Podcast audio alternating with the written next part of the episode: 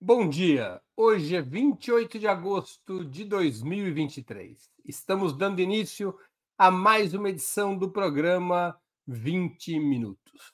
No dia 28 de agosto de 1983, em São Bernardo do Campo, estado de São Paulo, mais de 5 mil delegados de quase mil entidades sindicais decidiam fundar a Central Única dos Trabalhadores, a CUT, a maior de todas as centrais brasileiras.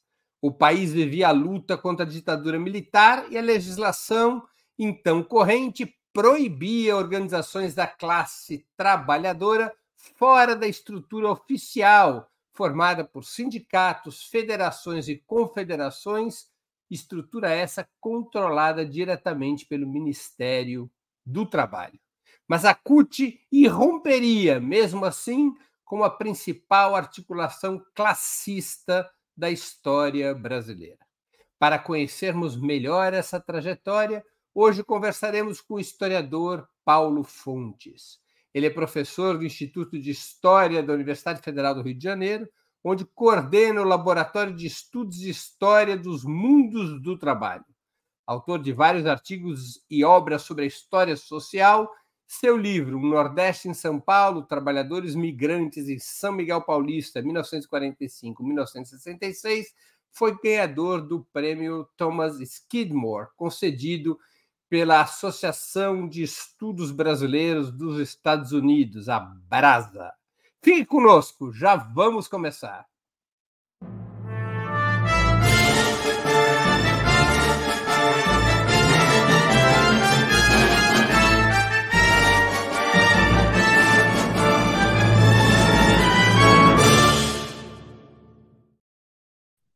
Bom dia, Paulo Fontes. Muito obrigado por aceitar nosso convite. Uma honra ter sua presença no 20 Minutos. Bom dia, Breno. Eu que agradeço. Bom dia a todos que nos estão nos assistindo. Agradeço a você e toda a equipe do Opera Mundi por esse convite. Antes de eu disparar minhas perguntas, vou contar um fato curioso sobre o nosso entrevistado. Ele integrou, em 1990, uma delegação da CUT que foi fazer um curso na escola sindical soviética. Ainda existia a União Soviética. Corria o mês de novembro e os delegados brasileiros foram convidados para participar da celebração do aniversário da Revolução Russa, que ocorreria no Kremlin. No final do evento, Paulo Fontes furou a segurança presidencial e cumprimentou Mikhail Gorbachev. Está aqui a foto que não deixa mentir. Paulo Fontes com Mikhail Gorbachev. No dia seguinte, participou do desfile na Praça Vermelha, naquela que seria a última comemoração oficial da Revolução Russa na União Soviética. Você ficou muito emocionado, Paulo? Foi um, um, eu sabia que você ia fazer isso, Breno, mas é, assistir o desfile foi, foi interessante, foi emocionante. O evento foi meio, meio chato, não entendia nada, né? Mas é, foi legal, enfim, furar a segurança do Gorbachev e cumprimentá-lo. Foi Ficou emocionado por cumprimentar não, não o secretário-geral? Foi, foi divertido. Muito bem. Bora lá então, entrevistar o Bora melhor lá. amigo brasileiro de Mikhail Gorbachev. Paulo, até 1982, o movimento sindical parecia decidido a construir uma só central sindical e todas as alas do sindicalismo estavam dentro da então comissão Procute, quase todas as alas do sindicalismo. O que, que uhum. provocou a divisão, com os setores mais moderados abandonando o compromisso de fundar a central? É, bem, Breno, acho que é, basicamente visões diferentes dentro do. do... É, é, interessante essa sua pergunta, né? Porque a CUT tem esse nome única, né? Central Única dos Trabalhadores, né? E na verdade, é, apesar de ser, como você disse na abertura, é a experiência mais exitosa, mais importante, mais duradoura da, do, do sindicato, de uma central sindical na história do país, ela de fato nunca foi única, no sentido de reunir Mas a intenção todas... era ser única, a né? Era essa, a intenção era essa. O, o, o, a onda que levou a, a ideia da CUT era uma onda que ia além, inicialmente, dos movimentos que vieram a fundar a CUT.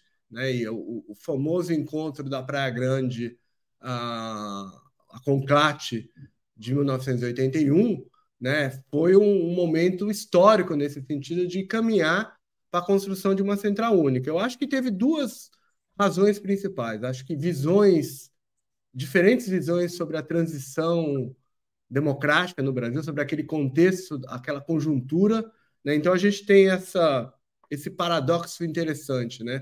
De que os trabalhadores emergem, o movimento sindical emerge no final dos anos 70 uh, como rapidamente como um ator político fundamental naquela conjuntura, né? aquele momento é um momento de politização da classe trabalhadora. A classe trabalhadora também puxa a politização dos seus dirigentes sindicais, mas é também a política que os divide, especialmente a visão sobre a transição, sobre como construir ao, ao caminho para a democracia.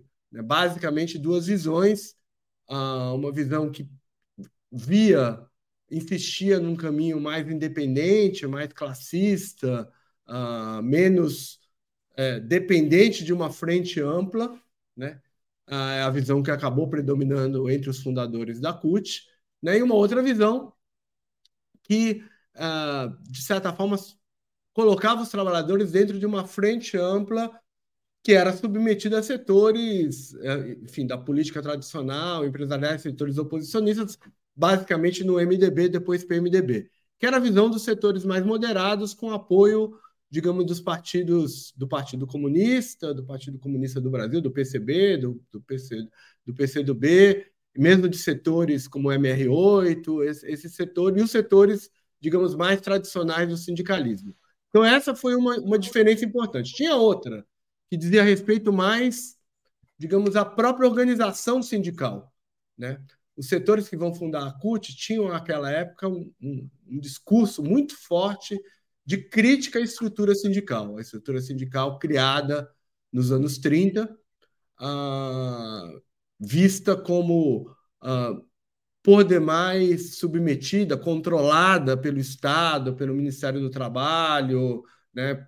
uma, uma estrutura sindical não autônoma. Né? A ideia da autonomia era uma ideia muito forte nesses setores. Ah, e, portanto, é, queriam que as chamadas oposições sindicais, o sindicalismo, ainda não existia sindicatos de servidores públicos, né? então havia todo uma, um conjunto de associações de servidores públicos, que esses setores tivessem o mesmo peso na construção da CUT, tivessem o mesmo nível de participação que os sindicatos oficiais. E isso era altamente divisivo para os setores, uh, era praticamente inaceitável para, os setores mais moderados, mais conservadores. A, a polêmica foi em torno da eleição dos delegados, né? Dos delegados, exatamente. É, tem esse episódio é, curioso na Conclate, né? Porque ela chega no impasse, essa Conclate de 90, de, perdão, de 81 na Praia Grande, né? Ela chega no impasse, uh, tem uma reunião do banheiro, né? Para tentar decidir e o, o, acordo lá, o acordo provisório era que o Joaquim dos Santos Andrade, que era o presidente do, do sindicato dos metalúrgicos de São Paulo, então uh, o maior sindicato, né, numericamente do país, e que era considerado um uh, líder conservador uh, pelos setores do, do, do chamado novo sindicalismo. Ele não entrou na comissão e também não entrou um representante da oposição metalúrgica, que era o Valdemar Rossi, né, que representaria meio esses setores oposição, das oposições sindicais. Né? Então, ali já estava meio um impasse, e o impasse continuou na comissão Procute. Deveria haver um novo congresso em 82, esse congresso não aconteceu devido a esses impasses, e os setores que acabaram por criar a CUT em 83 viram que da, dali não sairia, né? o processo estava se rompendo e eles acabam por, por decidir pela criação da CUT. Os setores mais próximos ao PT naquele momento defendiam que os delegados podiam ser eleitos tanto por sindicatos quanto por oposições sindicais. Bastava Exato. fazer assembleias e eleger. E o setor, setores mais moderados defendiam que os delegados só podiam ser eleitos por sindicatos. É Exato. Basicamente isso. E considerando também as associações as associações de servidores que eram importantes também nesse caso.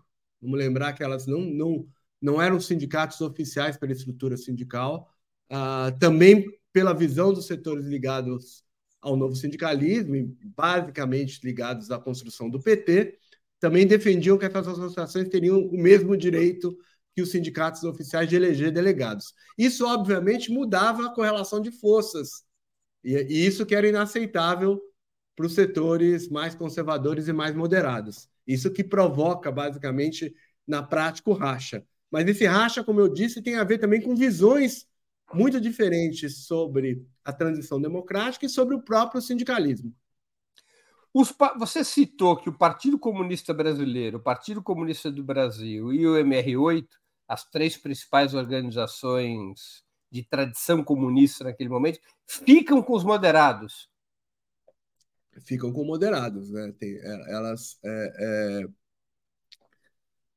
é, é isso é interessante, acho que merece um, um, um, um tempinho para ser explicado, né? O PCB, Partido Comunista Brasileiro, era, sem sombra de dúvida, até 1964, a principal força de esquerda uh, no movimento sindical. Uh, o golpe de 64 é, acaba com isso, digamos assim, por, pela, tanto pela repressão, obviamente, né, pela forte repressão. É importante lembrar que o sindicalismo é um dos setores mais atingidos pela repressão. No imediato, pré, no imediato pós-64, é o setor mais atingido, junto com os militares, reformistas militares de esquerda, nacionalistas. São os dois setores mais atingidos no imediato pós-64. É importante lembrar disso, porque tem um certo imaginário que atribui aos estudantes, aos setores de classe média, né? isso certamente, provavelmente depois de 68, etc. Mas ali,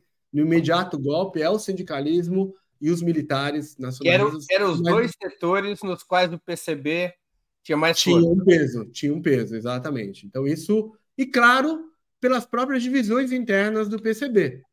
Né? O PCB vai se dividindo, vai se a toda uma ruptura que é bastante conhecida na história da esquerda. Isso enfraquece bastante o Partido Comunista no movimento sindical, né? Ah, há também, acho, uma mudança, acho que isso é uma, um ponto importante que é pouco falado, né? O, todo o processo de modernização conservadora dos militares também muda muito a composição da classe trabalhadora a gente poderia dizer que tem um remaking da classe trabalhadora. A classe trabalhadora, em 20, 20 anos depois de 64, 15 anos depois de 64, é uma classe trabalhadora de uma composição morfológica, estrutural, bastante diferente do que ela era no pré-64. Claro que há continuidades, mas há mudanças muito importantes. As migrações internas, o processo de industrialização acelerada, que se acelera ainda mais durante os anos 70. Né? O Brasil, nos anos 70, praticamente completa o seu ciclo industrial. Né? O sonho de, é, é, é paradoxal, mas o sonho nacional, nacional desenvolvimentista é completado pelos militares, né? que tinha uma retórica antinacional desenvolvimentista em 64. Tudo isso muda muito a composição da classe e muda também a sua composição, digamos, a sua num contexto ditatorial, muda também as suas forças políticas, as suas políticas que atuavam no movimento sindical. Isso afeta muito também o Partido Comunista. Ah, o Partido Comunista adota, né, oficialmente no pós-64, uma postura ah, de frente ampla, do ponto de vista da retórica razoavelmente moderada, né, em termos da sua retórica, essa política continua Uh, e quando o novo sindicalismo uh, emerge ali com as greves de 78, quando, quando emerge uma nova composição política uh, dentro do sindicalismo, o PCB tem muita dificuldade de lidar com, essa, com esse novo momento. Né? E ele tende, tende e acaba majoritariamente tentando, é, tendo uma, uma digamos, se opondo, em alguma medida, à, à, à, política do novo sindicalismo, não necessariamente às greves, não necessariamente à ação da classe trabalhadora, mas se opõe a essa política e adere, de certa forma, procura fazer uma aliança com setores conservadores, setores bastante moderados e, e alguns setores bem conservadores, que também estavam fazendo uma certa inflexão, digamos, democrática. Viam que, digamos, a, a onda tinha mudado e alguns desses setores então partem para, digamos, uma política menos conservadora, mais. Uh, então há uma, uma confluência de um lado o PCB, digamos, aderindo ou, ou, se aliando a esses setores, coisa que já acontecia um pouco anteriormente, mas isso se acelera ali no final dos anos 70, uh, ah, e setores moderados e conservadores que também uh, uh, se juntam nesse momento. Então, isso forma um certo bloco, né? o PCB chamava isso de unidade sindical, né? era o bloco político que estava colocado ali, que na prática significa, eu diria que o PCB dá é o principal setor que dá orientação ideológica para esse bloco conservador e moderado. Né? Quer dizer, sindicato... os dois principais partidos naquele momento, na disputa que confluiria na, na divisão e na fundação da CUT, seriam o PT e o PCB. Seriam, seriam. Né? O, o, o eu diria que sim. O, PC, uh, o PT na sua ascensão e o PCB já na sua. sua exato. E nesse sentido, eu acho que dá para a gente ler a fundação da CUT como um momento emblemático uh, da passagem de bastão na esquerda brasileira. Uh, e, ou seja, do declínio. É o momento que o PT se transforma no partido hegemônico da esquerda brasileira. Hegemônico, eu diria assim. E, e, e é significativo que isso seja uh, no seio da classe trabalhadora, né? e não em outro setor social. Mas é importante só lembrar, ah, Breno. perguntar. Ah, perdão, desculpa. Conclua. Não, é, é, importante lembrar que o, o Sindicato dos Metalúrgicos de São Paulo é um, digamos, é um campo de batalha importante nessas disputas, talvez mais do que outros. Primeiro, eu já falei aqui que era um sindicato muito grande, né? O maior sindicato do país em número na sua base, né? E era um sindicato naquele momento com mais de 300 mil. Exato. As pessoas esquecem, mas São Paulo, quer dizer, a região metropolitana uh, de São Paulo, a São Paulo e os, os, municípios do entorno, inclusive o ABC, é, é, é em números absolutos era o lugar que tinha mais metalúrgicos no mundo. Uh, no final dos anos 70 e início dos anos 80. É um número impressionante e as pessoas não se dão conta nisso, né? É, era, era, era um, um, momento muito de afirmação desse lugar. Né? Ser metalúrgico era a profissão, provavelmente, dos homens da classe trabalhadora uh, uh, que moravam na região metropolitana de São Paulo, que era a profissão mais comum. Uh, isso causava um impacto na própria cultura da cidade. Né? Uma, uma, uma eleição sindical é, é curioso, né? É, outro dia eu estava lembrando, conversando isso com um amigo, uma eleição sindical na cidade de São Paulo, dos metalúrgicos, ou, na região metropolitana, era um acontecimento político. Né? As pessoas se mobilizando, não só os metalúrgicos, era um acontecimento que envolve, mexia, digamos, com as forças de esquerda, com a imprensa, era altamente noticiado isso na grande imprensa, é algo muito distante da realidade que a gente tem hoje, né? Mas é, tinha a ver também com isso que eu comentei contigo, com esse momento de mudança morfológica da classe trabalhadora, de crescimento, né, de um determinado tipo de refazer-se da classe naquele momento.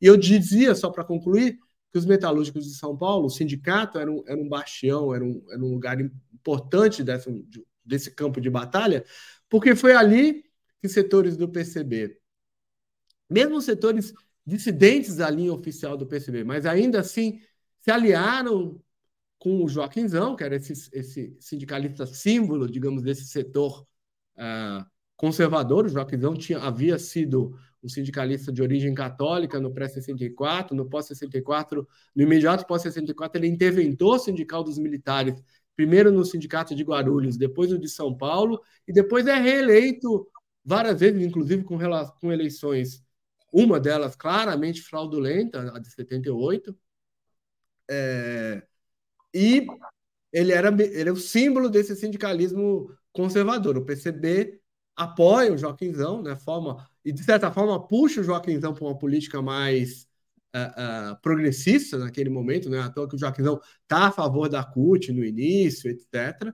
Né, e uh, o outro bloco, né, na verdade, e também era dos metalúrgicos de São Paulo, que você tinha uma oposição sindical muito forte, né, uma oposição sindical bastante estruturada, especialmente na zona sul da cidade, né, uma oposição sindical com uma forte ênfase digamos, uma forte origem de um catolicismo de esquerda, né?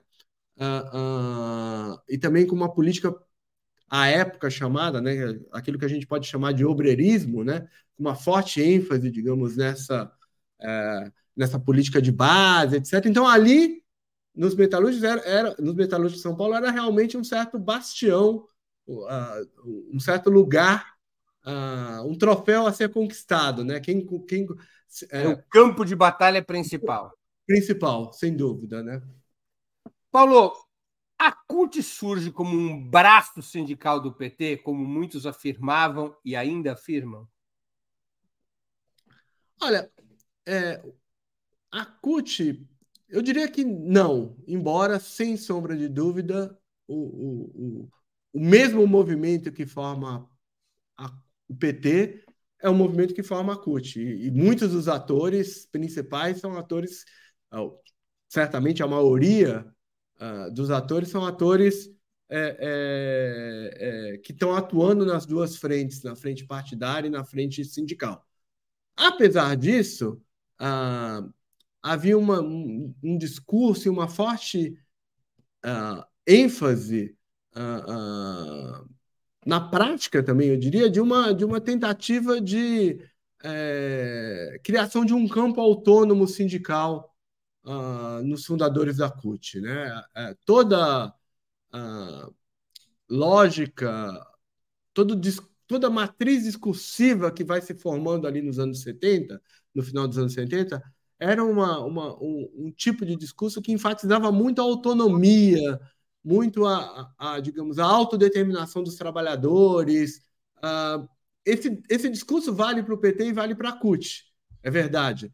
Mas no caso da CUT, os sindicalistas é, procuravam, eu acho, é, prezar por uma certa autonomia. Na prática, ao longo do tempo, eu diria que esse tipo de relação foi se, uh, digamos, dissolvendo. E é, é, é, é possível dizer que ao longo do tempo os espaços de é, pensar a CUT como um braço sindical do PT ficou mais fácil de dizer. Mas eu não, eu não diria isso nos anos 80. Nos anos 80, inclusive, você tem várias tensões entre uh, os cutistas e os petistas, apesar de estarem no mesmo campo, e além disso, no mesmo campo político. Além disso, há setores não petistas na CUT, vários setores independentes Uh, e setores, uh, uh, setores, por exemplo, do, do campo do PDT, né, de um certo nacionalismo.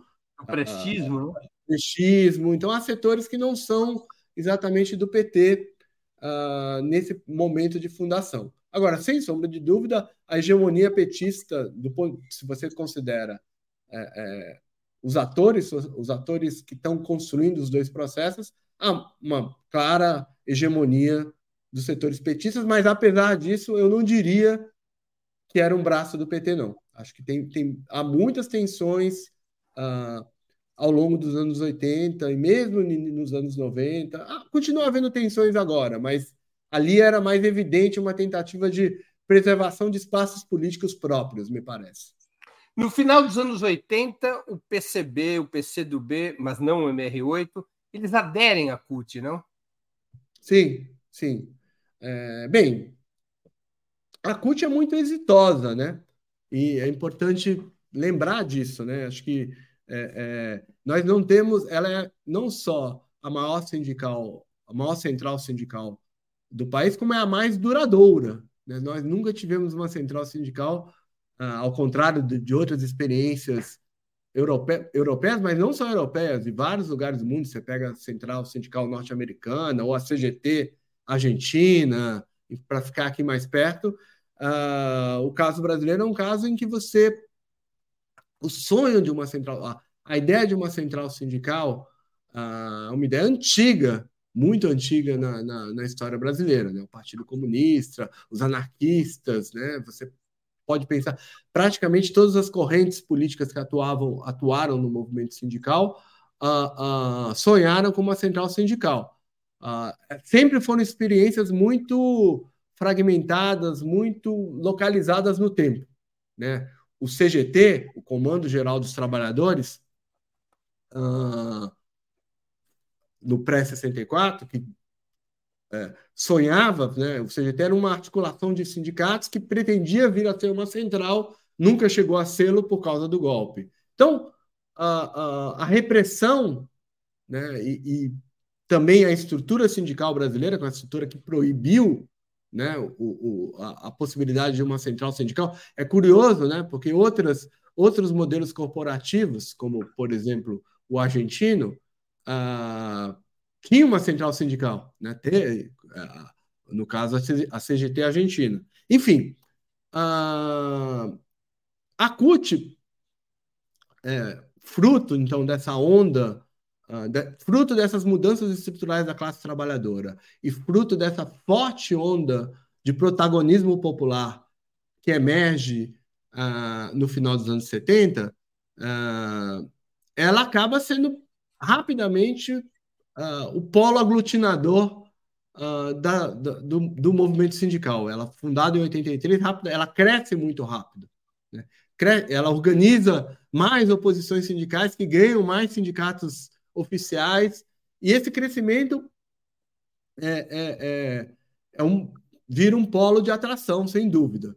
Além disso, acho que do ponto de vista do PCB e do PCdoB, a, a, digamos, a tática de aliança com setores moderados e conservadores se mostra uh, um fracasso. Né? Se mostra uma, uma tática que não uh, que, que os coloca distante, digamos, dos setores de vanguarda da classe trabalhadora, né? que os coloca distante desse, desse lugar. E acho que também uh, há uma atenuação ao longo dos anos 80 e certamente nos anos 90 uh, e aí já num outro contexto, né, com a queda do Muro de Berlim, com o final da União Soviética, é um outro contexto, mas pegando os anos 80, há uma paulatina atenuação das disputas com, com o PT, né? Então acho que isso também pesa, uh, lembrando que no, em 89 o PCdoB apoia já a candidatura do Lula, também acho que tem essa conjuntura política com o final da ditadura, propriamente dito, em que as visões sobre a transição, que eram uma marca muito forte de distinção entre os setores sindicais, esse tema se atenua ali e isso acaba ah, ah atraindo setores do PCB e setores da e o PCdoB a, a ARCUT. Paulo, qual foi o papel da greve geral do dia 21 de julho de 1983 na formação da CUT, ou na batalha pela formação da CUT? Ah, acho que foi um, um, papel muito importante, muito bom você lembrar essa greve, Breno, que acaba de completar 40 anos também, e que é um, é um, um momento um pouco esquecido, né, eu acho, na, na, nas narrativas sobre a história da redemocratização. Né? Nós temos, em 83, né, uh, num contexto de uh, num contexto de recessão econômica muito forte. Né? O, vamos lembrar que o início dos anos 80 é um, é um momento de retração econômica violentíssima, uh, com a chamada crise da dívida. Né? Uh, o governo militar está aplicando políticas econômicas bastante recessivas, o desemprego uh, cresce enormemente no país naquele momento, e ao mesmo tempo é o, é o momento da, da, da das eleições de 82, a, de, nos principais estados brasileiros, você tem a oposição, as oposições ganhando os governos estaduais, então isso também provoca, digamos, uh, uma mudança política e um aumento das expectativas populares em relação ao, ao, às mudanças, transformações sociais. E é nesse contexto que o governo emite uma série de decretos-leis uh, que é, arrochavam ainda mais os salários. Né? O, o, sindicalismo, mesmo naquela conjuntura de recessão, decide por uma é, é, pela convocação de uma greve geral, que na verdade é a primeira e única greve geral na ditadura, né? uma tentativa de greve geral. Né? Uh, é um momento, digamos, rápido, né? breve, em que as disputas entre esses dois blocos que eu falava para você uh, tem uma certa trégua, né? Uh, isso contribui para um relativo êxito da greve, especialmente na região metropolitana de São Paulo, que é o epicentro desse, desse movimento. Né? É, o fato de ter conseguido parar os setores de transporte foi taticamente fundamental. Outras capitais também é, conseguem ter uma adesão razoável, né? Eu acho que é, aquilo ali, e vamos lembrar também que é, semanas antes a gente tem a inclusão de uma greve muito importante, que é a greve dos petroleiros, das refinarias, especialmente em Paulínia e na Bahia, né? É, então, é, é, esses acontecimentos, né, essas greves, é, eu acho que tem um significado muito importante. Um, porque é muito difícil você fazer greves em momentos de recessão e desemprego. Né? Então, elas catalisam um certo protesto popular mais difuso. Meses antes, você tinha tido uma grande manifestação de desempregados em São Paulo que chegou a derrubar os, os, as grades que protegem o, o Palácio dos Bandeirantes. Em abril de, de... Em abril de, de 83, então poucos meses antes. Então, era um momento, o ano de 83, ainda é um ano que eu acho muito pouco estudado, mas é um ano de muita efervescência social. Né? De, no Nordeste, no Norte e Nordeste, é um ano de, de vários motins, quebra-quebras e saques. As pessoas esquecem isso. Né? Há uma, um, um protesto social difuso, organizado e difuso que toma conta do país em 83. Né? É, não é à toa que o final do ano assiste o início da campanha das diretas, esse protesto, me parece, ele acaba confluindo para a política.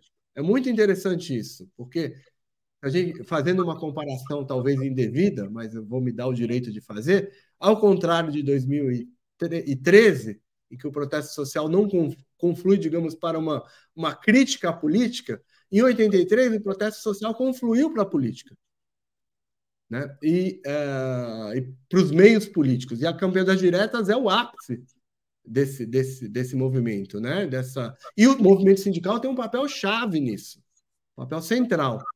E, eu, eu, mas respondendo mais claramente a sua pergunta, eu acho que a greve é o impulso que, o, que o, os sindicalistas vinculados ao chamado novo sindicalismo precisavam para dar o salto para organizar o, o, Congresso de Fundação. Então, ela tem um papel, uh, apesar da trégua, ela tem um papel importante porque eles também perceberam uh, que, mesmo naquela conjuntura, eles teriam força para puxar a construção da CUT e provavelmente puxar alguns setores que estavam uh, uh, do, uh, do lado do sindicalismo moderado, etc. Né? Mesmo, mesmo naquela, naquele, naqueles embates muito ideologizados que aconteciam naquele momento. Paulinho, deixa eu te fazer uma pergunta que historiador odeia porque é uma hipótese contrafactual.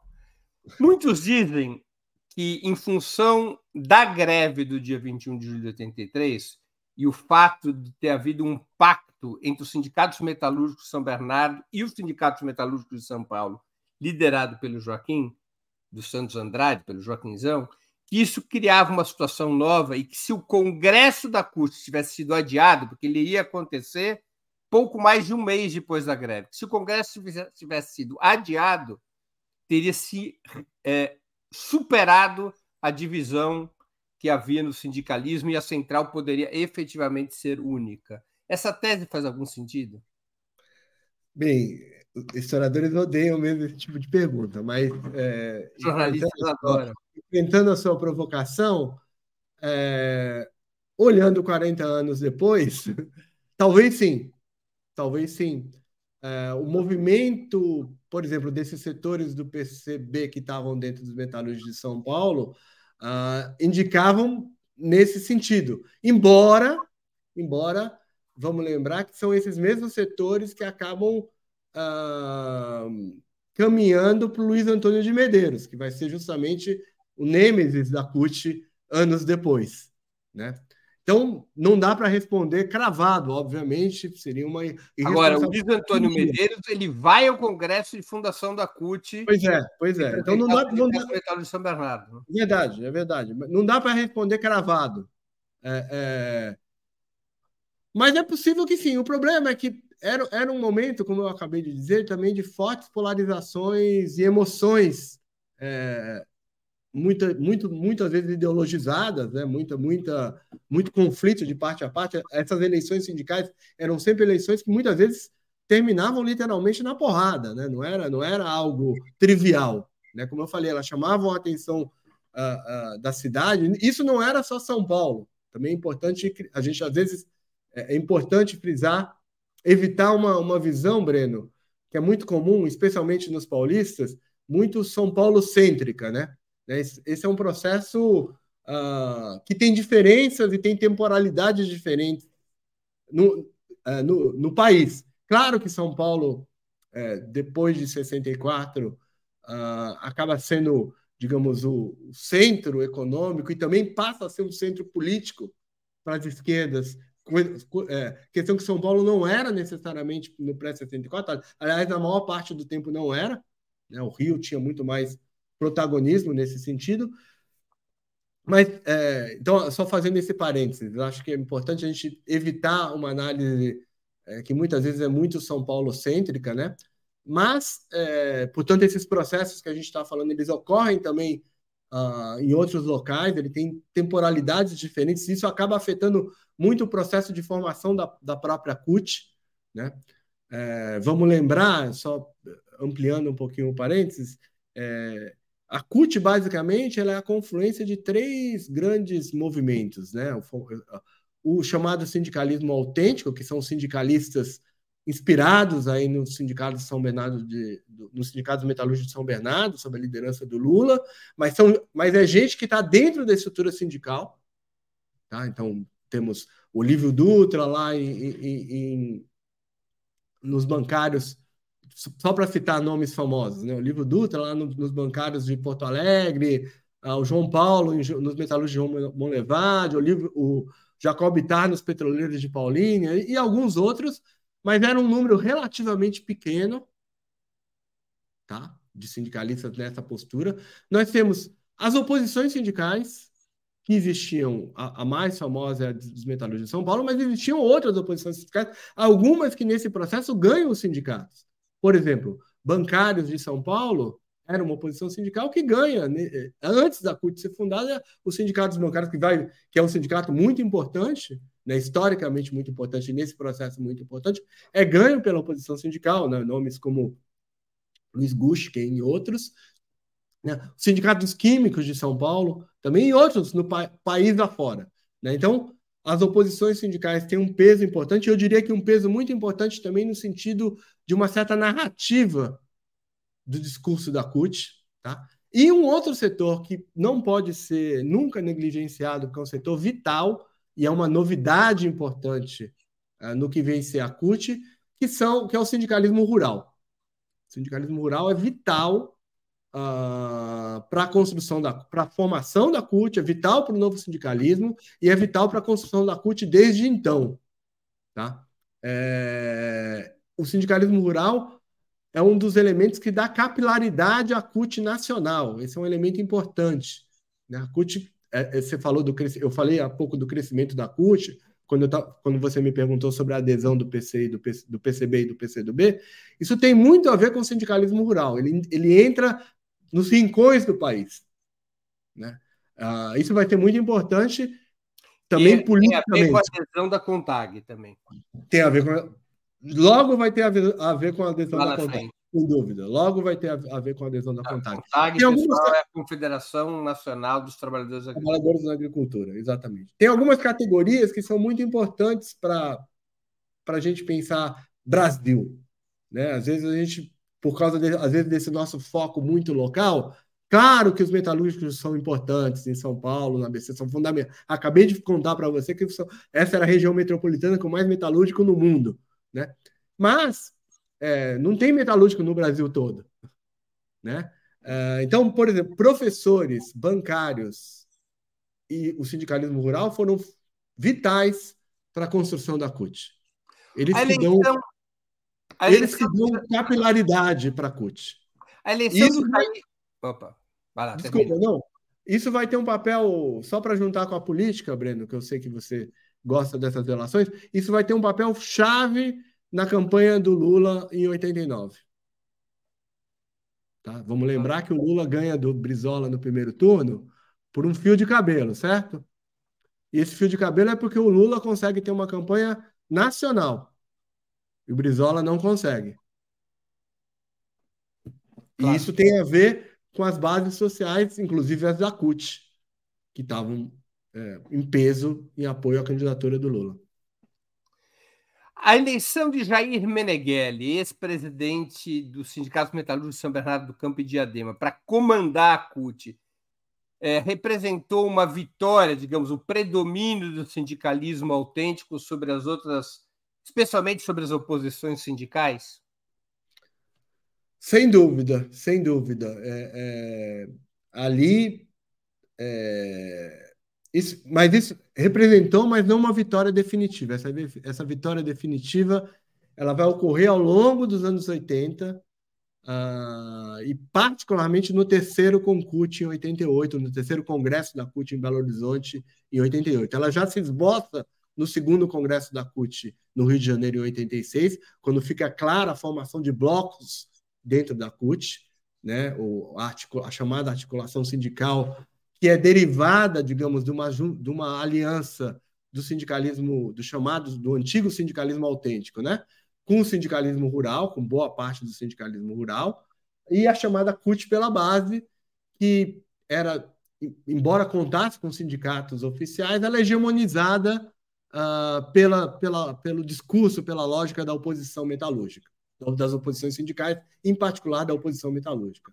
Então, eu diria que sim, uh, era é, é, é um processo, digamos, que também vai provocar um certo, certos atritos e distanciamentos dentro da CUT, né? E, e, digamos, a consolidação da CUT como uma central sindical propriamente dita, e não como uma, digamos, não só como um movimento social, né? Isso também é um fator, é bom você tocar nesse ponto, porque isso também é um fator que vai levar à aproximação de setores que estavam fora da CUT, setores sindicais que estavam fora da CUT, como inclusive como já mencionado aqui, o PCB e o PCdoB ao longo dos anos 80. Nessa consolidação da CUT como uma central de sindicatos. Né? É, Qual então, era a principal divergência entre esses dois blocos na CUT, a articulação sindical e a chamada CUT pela base? Bem, tem várias divergências, mas a, a, eu diria que a, a, a, principal tem a ver é, digamos, do ponto de vista da oposição sindical, vou começar então pelo setor que não prevaleceu, né? Uma visão de que o de que aos poucos o sindicalismo uh, cutista estaria uh, não cumprindo o seu compromisso de rompimento radical com a estrutura sindical. Tá? Então, a, a expectativa da CUT, dos setores vinculados à CUT pela base, era de um rompimento absoluto, radicalizado do sindicalismo, a construção de uma outra estrutura sindical totalmente por fora da estrutura sindical oficial. Então, esse era um tema importante. Também havia temas, digamos, de ordem política, né? em geral, uh, de ordem mais política, né? Uh, uh, mais claramente política. A oposição, as oposições sindicais tendiam a ter um discurso mais uh, radicalizado no sentido da ação direta, né? Então, uma, uma propostas, digamos, de greves gerais é, mais frequentes, uh, de um, um, caminho menos institucionalizado. Mais insurrecional, em perspectiva. Mais menos institucionalizado. Já a articulação sindical caminha paulatinamente para uma, digamos, para a ideia da transformação da, da estrutura sindical por dentro da própria estrutura sindical, embora de uma maneira bastante crítica à estrutura sindical, especialmente no início, especialmente nos anos 80, né? Uh, também por uma valorização da, digamos, da, do sindicato como, uh, uh, como, digamos, como, como instrumento político, tá? e uma, e uma, ou seja, uma, uma, uma, uma construção institucional dos sindicatos, né? Uh, nesse sentido, para usar suas palavras, menos insurrecional do ponto de vista da ação política. Tá? Então, acho que isso, isso foram. Essa divisão se reflete em vários temas mais pontuais, digamos assim. Por exemplo, uh, na, na questão uh, num debate que era muito importante na época, que também é um debate esquecido, que merece que a gente volte nele, que era o debate sobre as comissões de fábrica. Né? No, no final dos anos 70 e início dos anos 80, eclode uma série de organizações nos, lugar, nos locais de trabalho, em, país afora, tá? organizações, algumas mais espontâneas, outras menos espontâneas, mas organizações dos trabalhadores no, nos locais de trabalho. As oposições sindicais viam essas estruturas como, digamos, a base de uma nova estrutura sindical. A articulação sindical cada vez vê essas organizações, ela valoriza essas organizações, mas como uma base do sindicalismo, daquele sindicalismo, de transformação daquele sindicalismo por dentro. Não sei se ficou claro, mas essa é uma divisão. É, na, na opinião da situação sindical, deixa eu ver se eu entendi bem, essas comissões de fábrica deviam se subordinar aos sindicatos. Os sindicatos. Na concepção do, da CUT pela base, essas comissões de fábrica eram uma alternativa aos sindicatos. Aos próprios sindicatos.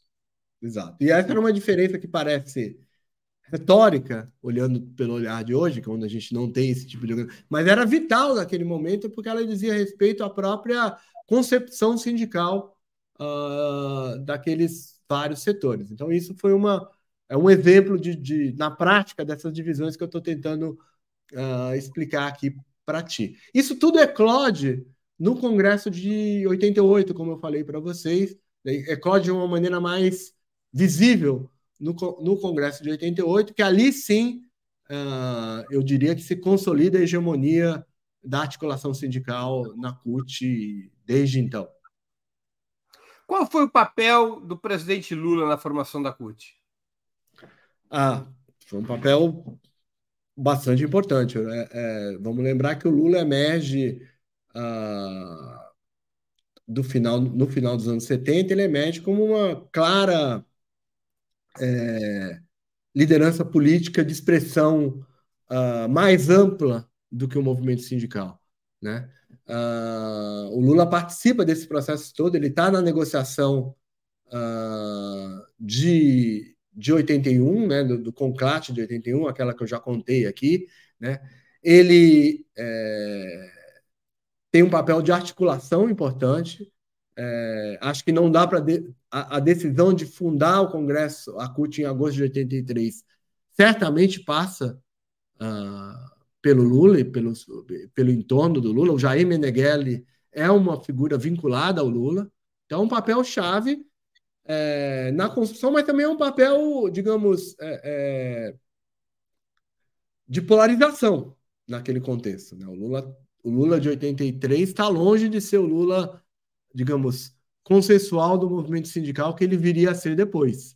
Né? Então, uh, os outros setores também veem nesse protagonismo do Lula algo uh, ou, ou algo que provoca ciúmes, digamos assim, rivalidades, uh, ou, ou, ou, uma liderança a ser combatida, a ser. Então, também eu diria que não, não é, é um papel altamente positivo na construção, mas a, a própria liderança dele, o próprio carisma do Lula, o próprio lugar que o Lula ocupa, também provoca polarizações e rivalidades. Só uma ironia da história é, para nossa audiência: o secretário-geral da Comissão Procult, escolhida no conclate de Praia Grande, era o pres... então presidente dos sindicatos bancários do Rio de Janeiro, Ivan Pinheiro. Ivan Pinheiro. Ele era o líder dos moderados naquele momento. É. E depois participaria do PCB e agora da ruptura do PCB com posições muito críticas em relação às que ele próprio defendia nos Naquele anos 80. A história é assim. As é. pessoas começam num lugar, igual futebol, começa num lugar e vai parar no outro. Ô, Breno, é, é antes da sua. Não, é, é eu, fazer um eu, queria fazer só um comentário que eu não quero esquecer, que tem a ver eu falei do São Paulo centrismo, né? É, uhum. na, às vezes nas análises é, políticas e acadêmicas que a gente tem sobre a CUT, é, eu queria ampliar ainda mais. Eu, eu, acho que é importante a gente colocar o processo de formação da CUT e todo o processo de construção política do movimento sindical, dos movimentos sociais naquele período, num contexto mais internacional também. Eu acho que isso é importante porque a gente, é, o Brasil é um país muito grande e às vezes a gente também tende a ter um certo nacionalismo metodológico quando a gente está analisando o que acontece no Brasil. E os anos 70 como um todo, é, daria para a gente chamar talvez de um longo 68, né? É, porque é um, é um momento de, uh, de, muita, de muito ativismo sindical, de muito ativismo dos trabalhadores em todo o globo. Tá? É, inclusive uh, no, no, mundo socialista. Né? Uh, há, uma, há uma série de greves, de manifestações, de uma retórica bastante uh, forte da luta operária. Né? É, então, eu, eu, digo isso também porque muitas vezes os anos 70 são só lidos na chave, digamos, do, da, da enfim, da, das guerrilhas, da esquerda armada, do movimento estudantil, e se esquece que é um período de ativismo sindical intenso nos Estados Unidos, na Argentina, para citar os exemplos que me vêm à cabeça, na Inglaterra, na Itália, na França, uh, na África do Sul, tá, para pensar mais globalmente. Então, ali uh, não dá para separar na Polônia, logo em seguida, uh, não dá para separar uh, o que está acontecendo no Brasil desse momento que eu chamaria. Hoje a gente pode dizer, os protagonistas ali não sabiam, mas era, digamos, o crepúsculo do Fordismo, né? Então, aquela movimentação dos anos 70 tinha como, digamos, protagonista, tinha como tipo ideal do seu protagonismo, de fato, o operário industrial da fábrica Fordista. Não é à toa que os metalúrgicos são um símbolo daquele momento, não só no Brasil. Né? É, é, você tem um tipo de trabalhador, que é um tipo de trabalhador massivo, que até então, inclusive nos discursos da esquerda, era visto, digamos, era, era muitas vezes visto como alguém submetido, digamos, à dominação da empresa, da lógica fordista, né, o operário massa, né, como se dizia, e naquele, naquele momento há, todo um, há toda uma retórica né, do empoderamento, para usar uma palavra de hoje, daquele operário, daquele trabalhador. Então você tem vários, vários discursos na esquerda, né? Uh, o, o, o, mais famoso é o chamado obreirismo, operaísmo italiano, né, que valorizava né, a possibilidade uh, do, do poder operário, né? E o poder operário era visto como uma algo que podia ser feito dentro do local de trabalho. Não é à toa que aquele é um momento também de forte valorização do, de discursos de autogestão, de autonomia. Esse é um fenômeno global e que tem as suas características no Brasil, por exemplo. No Brasil, esse é um discurso que se afina a um determinado discurso do, do catolicismo de esquerda. Tem uma afinidade eletiva desses discursos. Né? Isso está muito presente na CUT, em particular nos setores de oposição sindical. Mas era um discurso muito forte, um discurso muito também muito atrativo, né? Muito uh, hoje a gente, enfim, aquele mundo acabou, né? Naquele sentido, né? nesse sentido que eu estou dando. Mas é, é, nós como historiadores, né? Hoje que a gente está lembrando os 40 anos da CUT, é importante, me parece, lembrar essa dimensão também internacional uh, do processo que vem formar a CUT. Né? Uh, e é um outro paradoxo, e aí, aí nós temos um paradoxo, né? que a gente tem a CUT, né? esse, esse, esse, que pode ser considerado um, um, um, a fundação da CUT como um momento de ápice organizativo uh, daquela classe trabalhadora, está é, tá acontecendo também justamente num momento em que o discurso neoliberal está uh, ganhando tração muito fortemente nos países uh, do, de, industrializados, né, nos países do centro industrializado. Vamos, vamos lembrar, a CUT é fundada em 83, em 84 você tem esse, esse evento emblemático uh, na história dos trabalhadores em nível internacional, que é a greve de um ano dos mineiros no Reino Unido, que é uma greve derrotada pela Margaret Thatcher, né? um embate, quase uma guerra civil uh, no Reino Unido, uh, e que é considerado um marco, digamos, da derrota dos trabalhadores para a lógica neoliberal. Então, o Brasil, África do Sul e Coreia do Sul, naquele contexto. A greve dos mineiros de 1984. Em 84, exato, a greve um ano depois da fundação da CUT. Né? É, de, de, certa forma, o Brasil, a Coreia do Sul e a África do Sul são um pouco a, a, o, o, canto do cisne uh, uh, do, do, do, militantismo fordista uh, em nível global. Nesse sentido que eu estou falando. Claro. Paulo, nos anos 80 e 90, você já citou isso, a CUT apoiava chapas na disputa com diretorias sindicais que se filiavam a outras correntes e centrais, numa estratégia para unificar por baixo o movimento sindical. Ou seja, a ideia era de conquistar sindicatos para a CUT. Na tua opinião, por que foi abandonada essa política, aceitando uma espécie de pacto para a divisão das áreas de influência entre as diversas centrais sindicais? Boa, boa questão, Breno. Eu acho que tem uma temporalidade aí. Eu diria que até até o início dos anos 90, né, até bem o iníciozinho dos anos 90, essa, essa é, é, é, é digamos, é de fato a estratégia da CUT. É, é, já que não foi possível a unificação por cima, ela, ela, se dará por baixo. Ela não acontece, eu acho, por, por alguns fatores.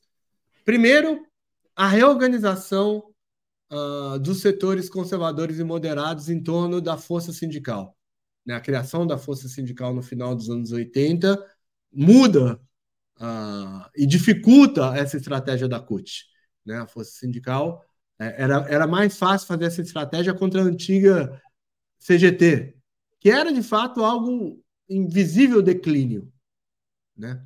A, a, a criação da força sindical é, altera a estratégia desses setores conservadores, aliando-os a um suposto discurso de modernidade, uh, numa lógica que se que logo encontra uh, uh, apoio no primeiro governo eleito pós a ditadura, o governo do Collor, uma lógica que claramente de cunho neoliberal. Né? Então essa lógica é, ganha alguma tração e a, tração e atração, né? e ainda tem o apoio governamental. Aquilo, ah, sem dúvida, é um, um, um, um, anteparo à tática cutista, à, à estratégia cutista, no caso. Então, acho que esse é um fator. O segundo fator são as dificuldades que a própria que o, o sindicalismo em geral, uh, e aí inclua-se a força sindical, inclua-se todo mundo, né, passa a enfrentar a partir dos anos 90 no Brasil. Essa onda neoliberal que já estava atingindo o mundo nos anos 80 chega aqui com bastante força nos anos 90, né?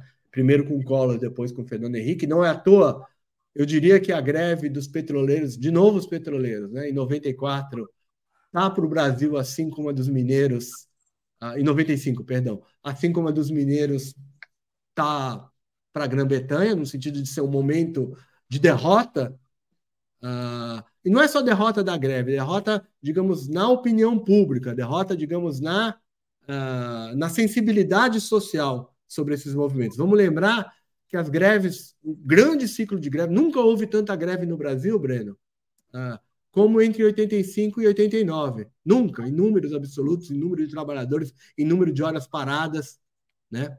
Eram, agora, eram greves então, nesse sentido, é um momento, se você, se você quiser ser romântico, eu não sou, mas se você quiser, são, são, são, uh, é um momento heróico, de certa forma. Né? Agora, eram greves, quer dizer, era um momento de hiperinflação, né? isso era, era, era algo que, uh, com políticas econômicas que dificultavam a reposição, então isso, uh, juntando-se isso a um momento, digamos, de uh, fortalecimento institucional e organizacional do movimento sindical, você teve aquele momento. Isso tudo parou nos anos 90. Né?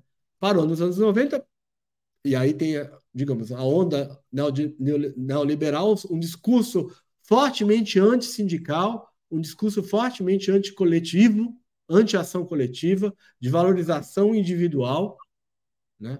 É, um, um discurso também que, digamos, diminuía o papel político dos sindicatos na sociedade. Né?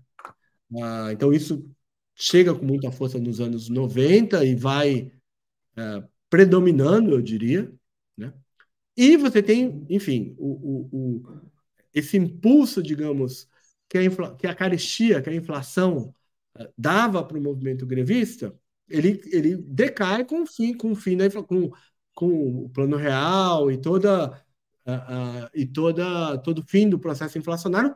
E o fim do processo inflacionário é algo bom para os trabalhadores. Não vamos também ser é, é, é, ser responsáveis. Porém, ele obriga uma mudança de tática e estratégia para as centrais sindicais. Né? Isso tudo vem também com uma mudança econômica muito forte.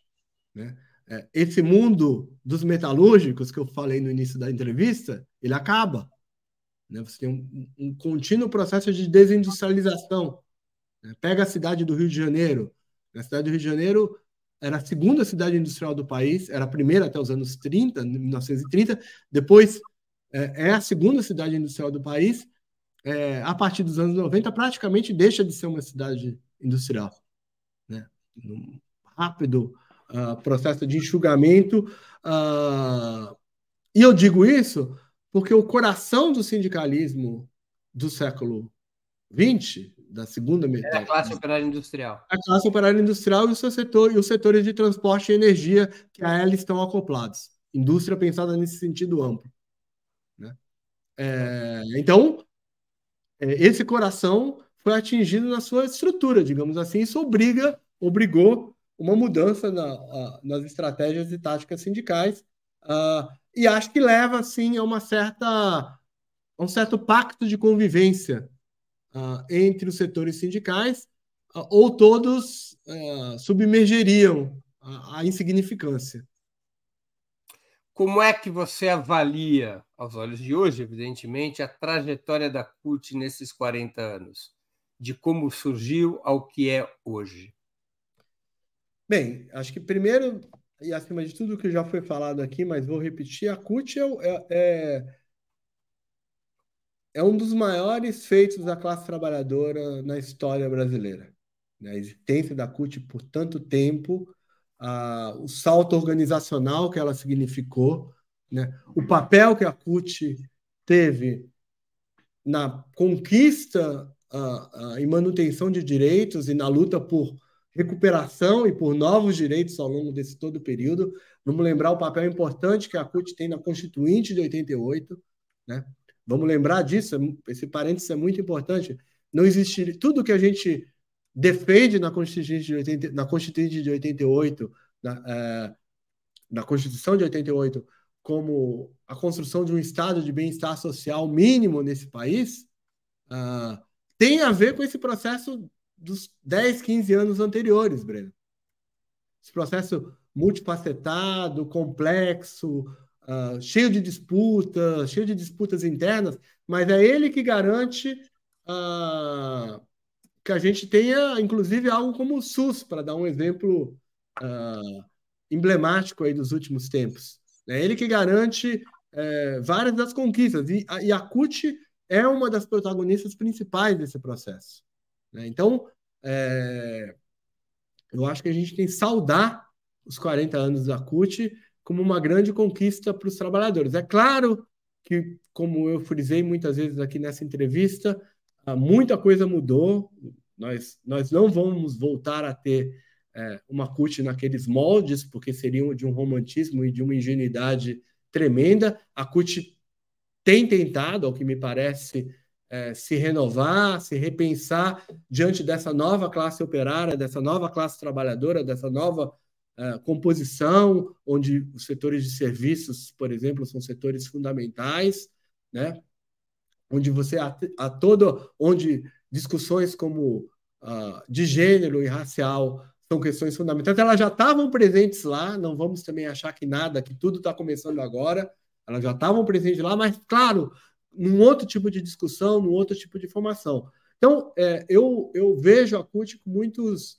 Com, acho que todos nós que lutamos pela transformação social, lutamos pela democracia, temos que olhar para a CUT com muito orgulho uh, e devemos hoje comemorar com, com um brinde uh, o aniversário de 40 anos da CUT. Que mais 40, mais 80, mais muitos anos venham. Parabéns, Central Única dos Trabalhadores, parabéns, trabalhadores brasileiros.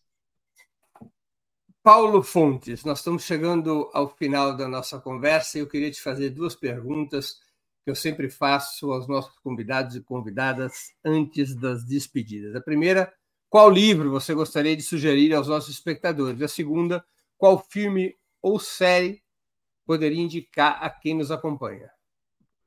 Um, bem, o, o, livro que eu vou indicar é um livro do que eu gosto muito, é um livro uh, de um pesquisador uh, da Paraíba, também um, um, companheiro muito querido, que é o Roberto Vera de Oliveira, uh, que é um livro sobre a própria trajetória da CUT. Chama-se Sindicalismo e Democracia no Brasil, do novo sindicalismo ao sindicalismo cidadão.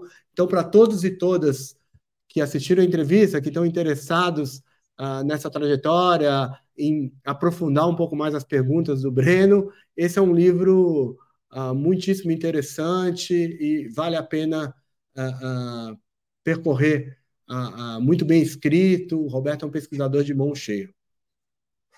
Filme e série? Filme. O filme é um filme, um dos maiores filmes da história, de um dos, dos maiores diretores da história brasileira, que é o Leon Risman. É um filme que chamou ABC da Greve. É um filme sobre uh, as greves do ABC. Esse filme, Breno, me permite, ele tem uma história muito interessante. O Leon Risman era um intelectual, um cineasta ligado ao Partido Comunista, né? famoso desde o Cinema Novo, né? tem toda uma trajetória, uh, fez filmes icônicos na, na, na, na cinematografia brasileira. E o, o Leon Risman veio para São Paulo, ele era do Rio, veio para São Paulo filmar o Eles Não Usam Black Tie, né, a famosa peça do Guarnieri, e quando ele chega em São Paulo, estoura a greve de 80, a greve de 79 no ABC. E ele não tem dúvida, ele pega toda a equipe dele e vai filmar a greve. A greve é praticamente um, é, um laboratório. Né? A filmagem da greve é praticamente um laboratório do Eles Não Usam Black Tie. Que a minha sugestão também é que vocês assistam o ABC da greve junto com Eles Não Usam Black Tie. E dá para perceber várias. Ah, é com o próprio Guarnieri. O próprio Guarnieri, Fernanda Montenegro. Fernanda Montenegro. Tem uma das cenas mais belas do cinema brasileiro, que é a cena final. Eu não vou contar, mas quem assistir vai, vai ver. Então, eu sugiro fortemente o ABC da Greve, que acabou sendo montado depois da morte do Leon. Né? Ele, ele o, saiu, eles não usam Black Tie. O Leon, infelizmente, morreu de AIDS, né? Ele era hemofílico. E é, o, a equipe dele né, acaba lançando o filme em 89. E a série é, é, uma série que não, não tem diretamente a ver com o Brasil, não tem diretamente a ver com esse contexto que a gente está falando, uma série mais contemporânea, mas uma série que eu assisti recentemente, eu gostei muito, chamada Maid, né, criada, empregada doméstica, né, uma série do Netflix, né, que é uma série fantástica para pensar o mundo do trabalho hoje, né? as contradições, a precarização e como isso afeta as relações familiares, o tecido familiar, o tecido social. Né? Tudo, muito do que a gente falou aqui, Breno, às vezes pode parecer para as pessoas algo muito distante, algo do que tem a ver só com quem está diretamente interessado no movimento sindical, ah, na política, mas eu diria que não. Muito do que a gente falou aqui tem a ver com a nossa vida cotidiana com o que a gente com o que acontece quando a gente sai para pegar o ônibus, o metrô, sai para trabalhar. Então essa série, eu acho que é um bom exemplo de como o trabalho ainda tem uma centralidade fundamental uh, para entender a sociedade, para entender a vida das pessoas. Recomendo muito. Paulo Fontes, eu queria agradecer muito pelo seu tempo e por essa conversa tão interessante e pedagógica para aqueles que querem conhecer a história da CUT e do movimento sindical brasileiro. Muito obrigado por ter aceito o nosso convite. Eu que agradeço, Breno. É, até a próxima. Um grande abraço aí a ti e a toda a equipe. Obrigado. Eu agradeço também a todos e todas que assistiram a esse programa em especial, aqueles e aquelas que puderam fazer contribuições financeiras ao nosso site e ao canal de Ópera Mundi no YouTube. Sem vocês, nosso trabalho não seria possível e não faria sentido. Um grande abraço a todos e a todas.